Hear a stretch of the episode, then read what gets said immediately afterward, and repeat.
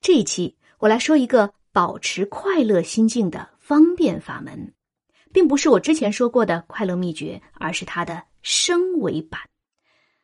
我卖个关子，您听我慢慢讲哈。上一期说到了，我们对各种需求都得要照顾到，什么都来点儿更健康。可是问题就来了，借用音乐王子在之前的评论中提的问题。财务自由这一期想表达的意思，是不是说我们其实也没有必要完全一定要打好基础才可以的嘛？只要有一个长板，特别能带动起我们的人生来，也就 OK 了，是这意思吗？呃，既是又不完全是。哎呀，这个回答太平庸了。想想看哈，韩寒、郭敬明和郎朗，也不是一生下来就会有人告诉他们：“哎，你该往这个方向去努力。”这不可能嘛？他们。也是在一级一级不断升级的博弈当中，一次又一次的胜出，才越来越清晰。哦，原来我最适合的是这个。可是放眼全中国，和他们一起竞争的那还有千军万马呀！每个人一开始也都希望自己能成为那一个。可是就在不断升级的比拼中，一个个被相继淘汰出局了。当然，也不是真的被淘汰。很多只是战略性的撤退，换了一个领域继续发展而已。如果你说只要有一个长板特别能带动起我们的人生就 OK 了，这个理论没问题。问题是，你咋知道该盯准哪一块板呢？这也还得在几个地方试一试，找到了清晰的定位之后，才能集中精力，对吧？这是一个遗留下来的问题，需要解释哈。另一个问题是。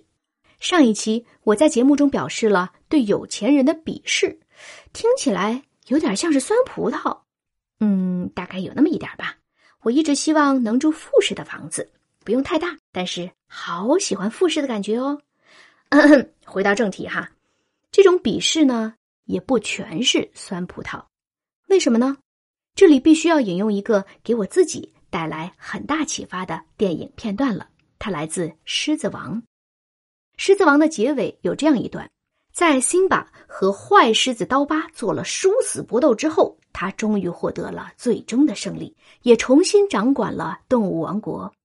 辛巴一步一步登上了荣耀石，那是一个向上的斜坡，一块巨大的石头。在这块石头的底下，动物王国的臣民们，不管是大象、斑马还是长颈鹿。都把脖子高高的扬起来，引吭高歌。还有辛巴和 Nor 的 baby 小小狮子也被老猴子抱着高高的举起来。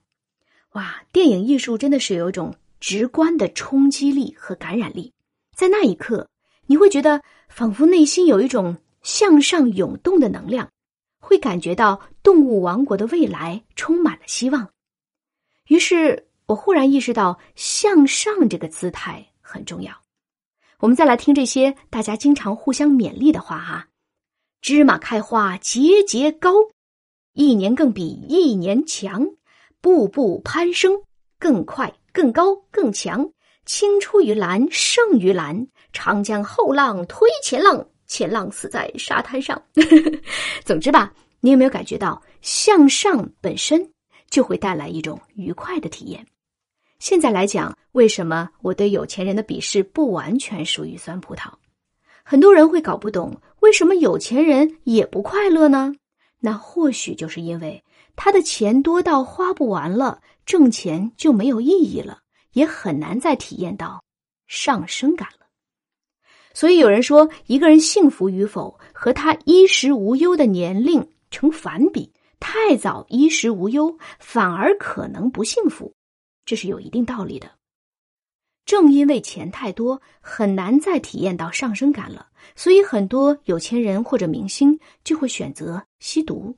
这在短时间内似乎确实能带来很嗨的体验，但麻烦就在于人因此就成了毒品的奴隶，被毒品控制了。我们之前专门讲过，控制感对于一个人的幸福来说是多么的重要。如果一个人连自己都不被自己所控制，那是有多么的悲哀啊！于是，这样就好像进入了死循环。一旦吸毒，人就像是走上了绝路。此题无解。哎呀，上帝保佑，我们还是很穷的，上升的空间还很大呀！你会说，这不还是酸葡萄吗？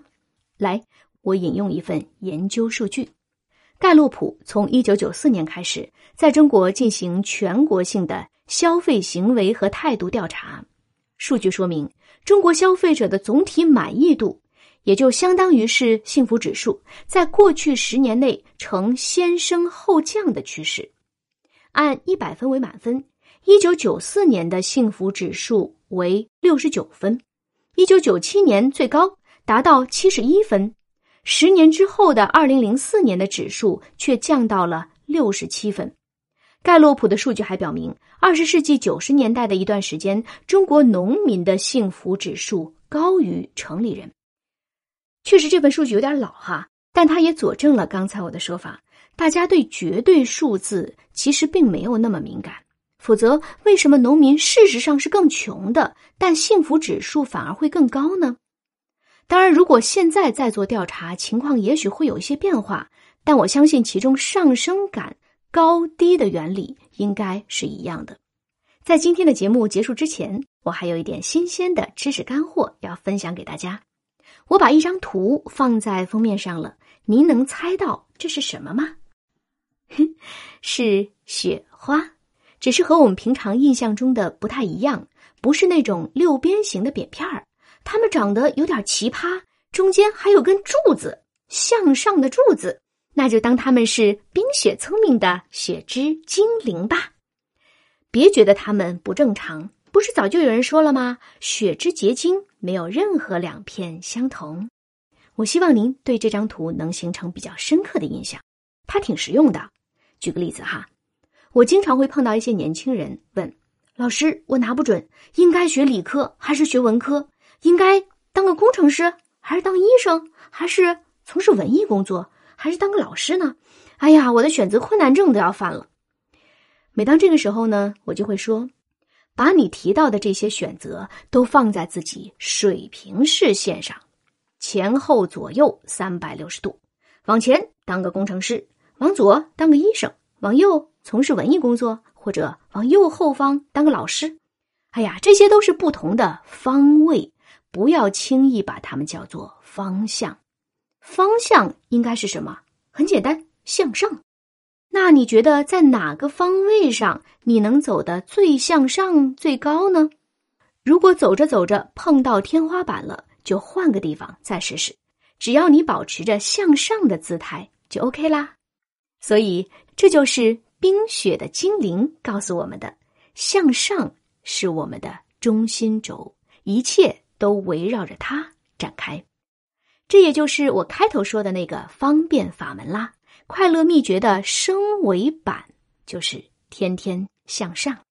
具体一点说，怎么叫向上呢？比如，您今天干了个活儿，挣到了钱，您会开心，因为金钱有了增长。